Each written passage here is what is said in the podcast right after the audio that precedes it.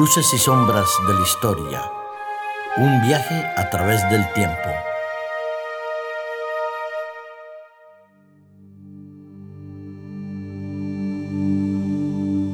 Hola, ¿qué tal? ¿Cómo estáis? Bienvenidos a un nuevo capítulo de Luces y Sombras. Ya estamos de vuelta aquí en estos estudios de Hop Media con nuestro amigo Denis que nos acompaña hoy amablemente desde los controles para que podamos hacer efectiva esta presencia eh, que tiene el interés, el propósito de seguir revisando la historia, en este caso nuestra historia.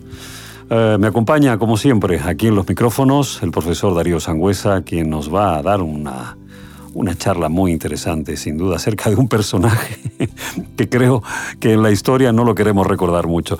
Bueno, ¿qué tal, profesor? ¿Cómo estás? Encantado de estar aquí con vosotros otra vez. Y bueno, pues ahí estamos. Vamos a ver y a tratar de un tema que a mí no me gusta mucho, pero hay que tratarlo. No, podemos, no podemos olvidar la historia. Sí, no, no hay peor delito mayor de un pueblo que olvidar su propia historia, como dijo Francis Drake. Muy bien. Darío Sangüesa hoy nos presenta al rey Fernando VII de España.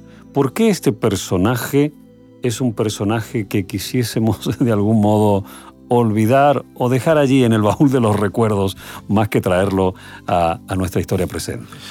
Pues bueno, fue un rey que tuvo la oportunidad de, de llevar a España al progreso y a la civilización y la verdad es que la asumió en un caos completo y realmente muy desalentador de lo que sería la historia de España después. Pero ¿cómo, cómo regresa? ¿Cómo regresa Fernando VII a España? Vamos a, empezar por, por, el principio, si te parece. Mira, entre marzo y mayo de 1808, en esa, en esa cuestión que Napoleón hizo de manera estratégica en la corte, eh, es proclamado rey, ¿eh? en 1808. Y luego, después de las capitulaciones de Bayona, eh, cuando el invasor francés es expulsado en 1814, vuelve como el rey deseado, ¿eh? el deseado. Mm.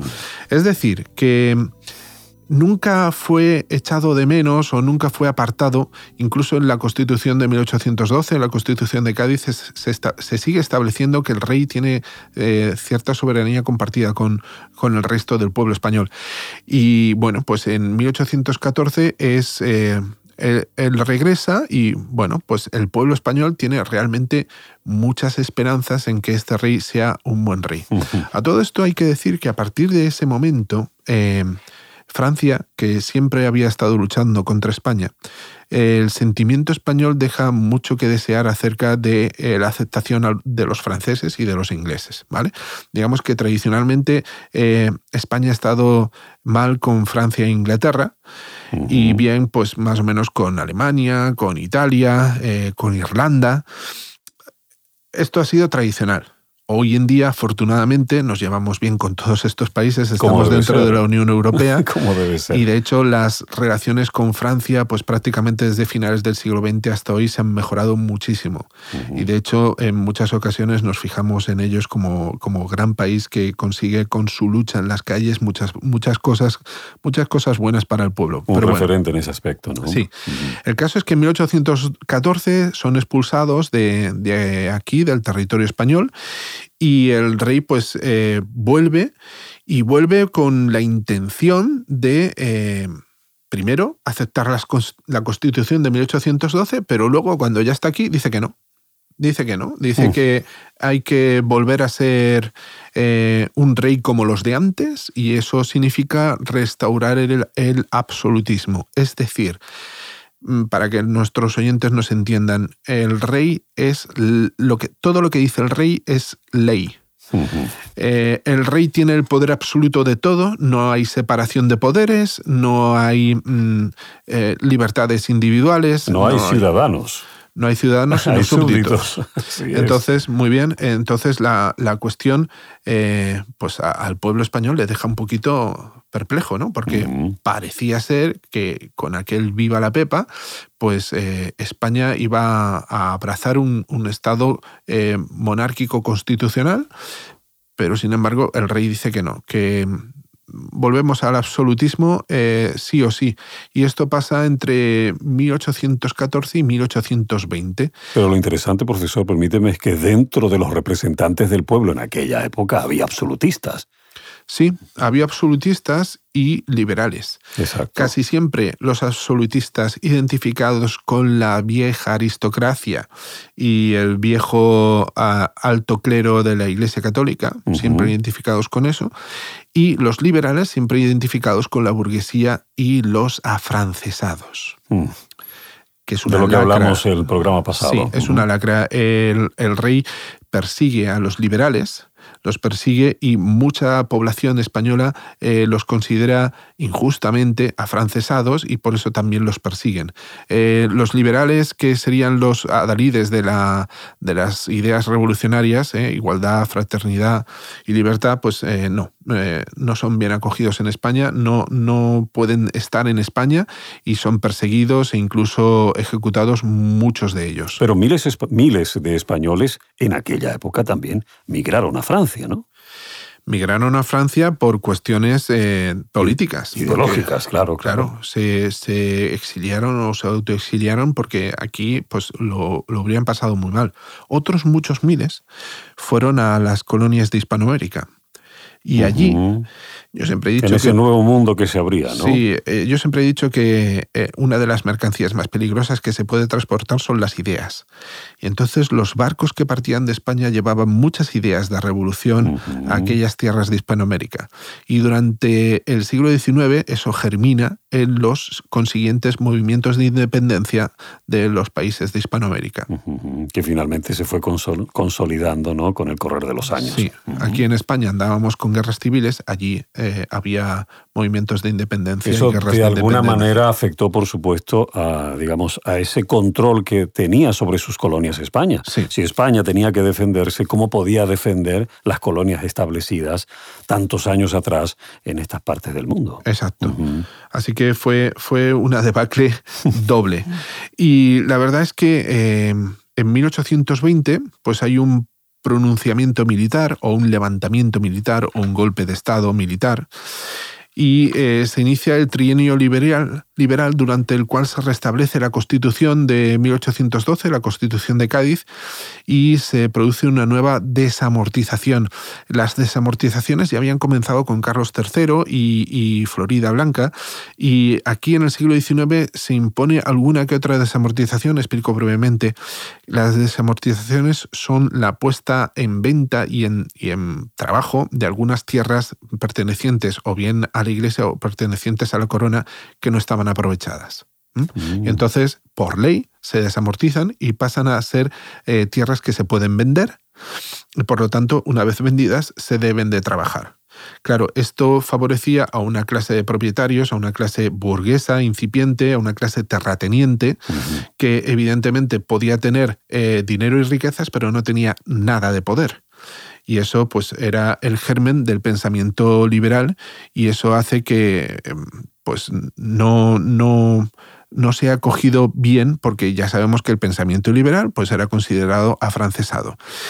Y eso pues eh, hace que el rey eh, pida ayuda a otros países en los cuales se había también restablecido el movimiento reaccionario, es decir, después de las ideas explosivas de la Revolución Francesa, eh, Europa tiende a volver al absolutismo Mm. y entonces el rey, desde aquí, desde España, llama a otras fuerzas absolutistas del resto de Europa para que vengan aquí e impongan su orden. Que le echen una mano, en otras palabras. Y ahí entran, entran los 100.000 hijos de San Luis en 1823 haciendo una masacre eh, tremenda por Madrid y la verdad por aquellos territorios que, que pasaban ellos pues eh, había, había sangre. Ujú. Había E- sangre. Existía un parentesco entre estos individuos, ¿no? Eh, sí, entre el rey de Francia, que presta esta, esta, fuerte, esta fuerza, este contingente militar, y el rey de España, pues había un cierto parentesco. No creo recordar muy bien si son primos, me parece. Y, y la verdad es que pues, es el que llama a la otra casa Borbón para que le ayude a, a imponer de nuevo su poder absolutista. Ujú. De esta manera se consolida una vez más Fernando VII en España, profesor. Sí, se consolida y por la fuerza empieza lo que se denomina en la historia la década ominosa. Esa década ominosa hace pues hay, hay, un vaivén de nuevo del rey que no tiene muy clara cómo, cómo deben ser las cosas. Inicia una política absolutista, moderada o incluso liberal doctrinaria. Es muy raro lo que, lo que inicia, porque durante un tiempo él fue absolutista 100% y ahora comienza a ser un absolutista a medias tintas. Con lo cual, pues eh, crea un profundo descontento entre los círculos absolutistas, recordemos la vieja aristocracia, el alto clero, y la verdad, pues eh, estos ya empiezan a buscar un sustituto del rey en el infante Carlos María Isidro de Borbón. Y esto, pues, eh, ¿qué pasa aquí? Pues tenemos un pueblo español en el cual los liberales son perseguidos, los son considerados afrancesados y que durante un tiempo los liberales moderados se unen con los absolutistas moderados y la, la parte de la población conservadora y retrógrada de la alta aristocracia o la vieja aristocracia y el alto clero, pues también se enfrentan ahí. Así que eh, comenzamos a tener un germen ¿eh? Hmm. en, ese, en esa década ominosa, un germen que luego va a desembocar en cosas muy malas, en cosas realmente malas. Pero este, este rey, este rey, la verdad es que no, no es alguien que tenga un carácter fuerte, no es alguien que tenga un carácter, em, por así decirlo, amigable o un carácter en el cual se preocupe más por su pueblo que por, por él mismo. Y la verdad es que no hace una labor muy buena en, la primera mitad del siglo XIX español. Lo cual hubiese sido muy importante para poder llegar al pueblo, ¿no? Con sus políticas, con sus ideas, con sus planteamientos. Sin embargo, no tenía ese juego de cintura que es importante de parte de un, de un monarca. Pues sí, la verdad es que era, era algo que no tenía no tenía mucha mano, no tenía mucha mano a la hora de poder gobernar y se juntaba con quien más o menos podía tener en esos momentos el poder. En la década ominosa se junta con aquellas personas que tienen más dinero que poder y les otorga ese poder, con lo cual a los que tenían antes del poder pues se enfadan con él. Y la verdad es que no pasa de tener em, una figura, no pasa de ser una figura realmente detestable. ¿Qué es lo que pasa en otras partes de Hispanoamérica? Pues en otras partes de Hispanoamérica van eh, haciendo todo lo posible para entablar relaciones comerciales con Inglaterra. Y estas relaciones comerciales con Inglaterra, que Inglaterra ya había comenzado su revolución industrial, es donde tiene que dar salida a toda la producción industrial, sobre todo la textil hace posible que esos intercambios comerciales que aumentan con Inglaterra también eh, hagan posible eh, las, las, ideas, las ideas que eh, hacían que en Inglaterra hubiese una cierta libertad, una cierta, un cierto pensamiento liberal. Y esas ideas, unidas al germen anterior de la Revolución Francesa y de los afrancesados que huyen de España a Hispanoamérica eh, son, son el, comienzo de un movimiento de liberación de Hispanoamérica muy grande. Por eso es que se producen más tarde, eh, digamos, esos movimientos en estos países que finalmente permiten que se liberen de la corona, ¿no? Sí, la verdad es que sí. Y hay algunas cosas curiosas del rey. Hay algunas cosas curiosas. Pues, eh, por ejemplo, el rey si, nuestros oyentes me permiten, voy a contar una, vulgaridad, era muy aficionado al billar. ¿Ah, sí? Sí, era, era un rey que eh, solía jugar con los miembros de su camarilla y bueno, pues eh, estos miembros tenían a bien fallar muchos golpes para que el, rey los pudiese, los pudiese ganar. Y bueno, eh, el billar español consiste en una, en una mesa eh, de bastantes dimensiones, bastante más grandes que el billar americano y sin agujeros. El billar español consiste en hacer carambolas. Son tres bolas, nada más, una blanca y dos de color, y en esa tiene que hacer que eh, las carambolas sean eh, seguidas o consecutivas y la mayor parte de las veces los torneos se hacen a tres bandas. Es decir, la bola blanca tiene que tocar tres bandas antes de efectuar la carambola y de que las bolas se toquen, ¿vale? Parece más difícil mientras lo, estás comentando. Parece más difícil que el billar que conocemos hoy. Hay, hay unas marcas en la mesa que te ayudan a hacer los cálculos para que puedan eh, ir bien la bola. Y, la verdad, en, este, en, este, aspecto, en este aspecto, pues el, rey, pues mm, le gustaba presumir de que jugaba bien. aunque se ha quedado para la historia la frase de así se las ponían a Fernando VII. Es decir, le ponían las carambolas para que él las pudiese realizar y así ganar la partida. Y la verdad también hay otra, hay otra cuestión importante de nuestro rey que pasa a la historia, una frase que recoge Pérez Galdós en sus episodios nacionales. Y es que cuando Napoleón eh, eh, se escapa de la isla de Elba, que, a la que fue desterrado en un primer momento, y regresa a Francia, pues el ayuda de cámara, nervioso, no acababa, no acertaba a vestir a, Fernando para la reunión del gabinete convocada para tratar el problema. Y así que Fernando le dice a su ayuda de cámara, eh, vísteme despacio que tengo prisa. ¿Mm? Y es algo que, que, no falla. Yo cuando mis padres me dijeron esto de pequeñito, cada vez que teníamos que ir a un sitio importante y, y uno no acertaba a vestirse bien o vestirse um, deprisa, decían, bueno, tómate las cosas despacio que verás cómo despacio vas más deprisa. y, eso, y eso es cierto, ¿no? Eh, también decimos en España, eh, despacio pero sin pausa. ¿no? Exactamente. Y, y, es algo que, pues bueno, pasa a la historia con este, con este rey. Y algunas otras cosas, pues... Eh, Dentro de las curiosidades que ofreció, ¿no? sí. Em, ordenó desplazar a la isla de Tenerife un navío de guerra con el solo propósito de trasladar a su confesor a la corte con toda la pompa posible. Solo, solo para eso. Entonces, era un rey que, pues, bueno, era muy Tenía extravagancias ya en aquel tiempo. La verdad es que sí. Y bueno. Eh, ¿Cómo termina finalmente Fernando VII? ¿Cómo pues termina su, reinado? ¿Cómo estaba España cuando él eh, deja de ser rey? Porque obviamente fallece. Eh, fallece a la edad de 48 años, lo que bastante a nosotros, joven. A nosotros nos parecería bastante joven, en aquella época era una edad más o menos normal. Eh, tengamos en cuenta que hasta mediados del siglo XX la esperanza de vida en España no era mucho más allá. ¿Eh? eran en torno a los 50, 55 años. Hmm. Eh, de hecho, si nuestros oyentes recuerdan alguna foto de sus abuelos o de sus bisabuelos, eh, pueden decirle, pues aquí es cuando tenía 20 años y parece alguien de 40, 45 años. Entonces, alguien, alguien con 20 años ya tenía que ser padre de familia y ya tenía que tener un trabajo consolidado. Mm. Hoy en día esas cosas han cambiado muchísimo. Son imposibles, ¿no? Entonces, eh, él muere con 48 años y, hace una cosa, aún para cerrar su reino, hace una cosa aún más absurda y, e incoherente y que no es consecuente con lo que él pensaba. Y es que eh, deroga la ley sálica que en la casa de la dinastía Borbón estaba en España. La ley sálica indicaba que solo podían acceder al trono varones, nunca una mujer. Pues bueno, cuando él muere, después de haber vuelto al absolutismo y después de haber sido un rey eh, como a la antigua, introduce un aspecto liberal y es que deroga la ley sálica y hace posible que su hija, Isabel, sea reina. Es que ese era el interés que tenía. Interés personal. Personal, por cierto. Nada de juntarse con los liberales ni nada por el estilo. Era un interés absolutamente egoísta y personal.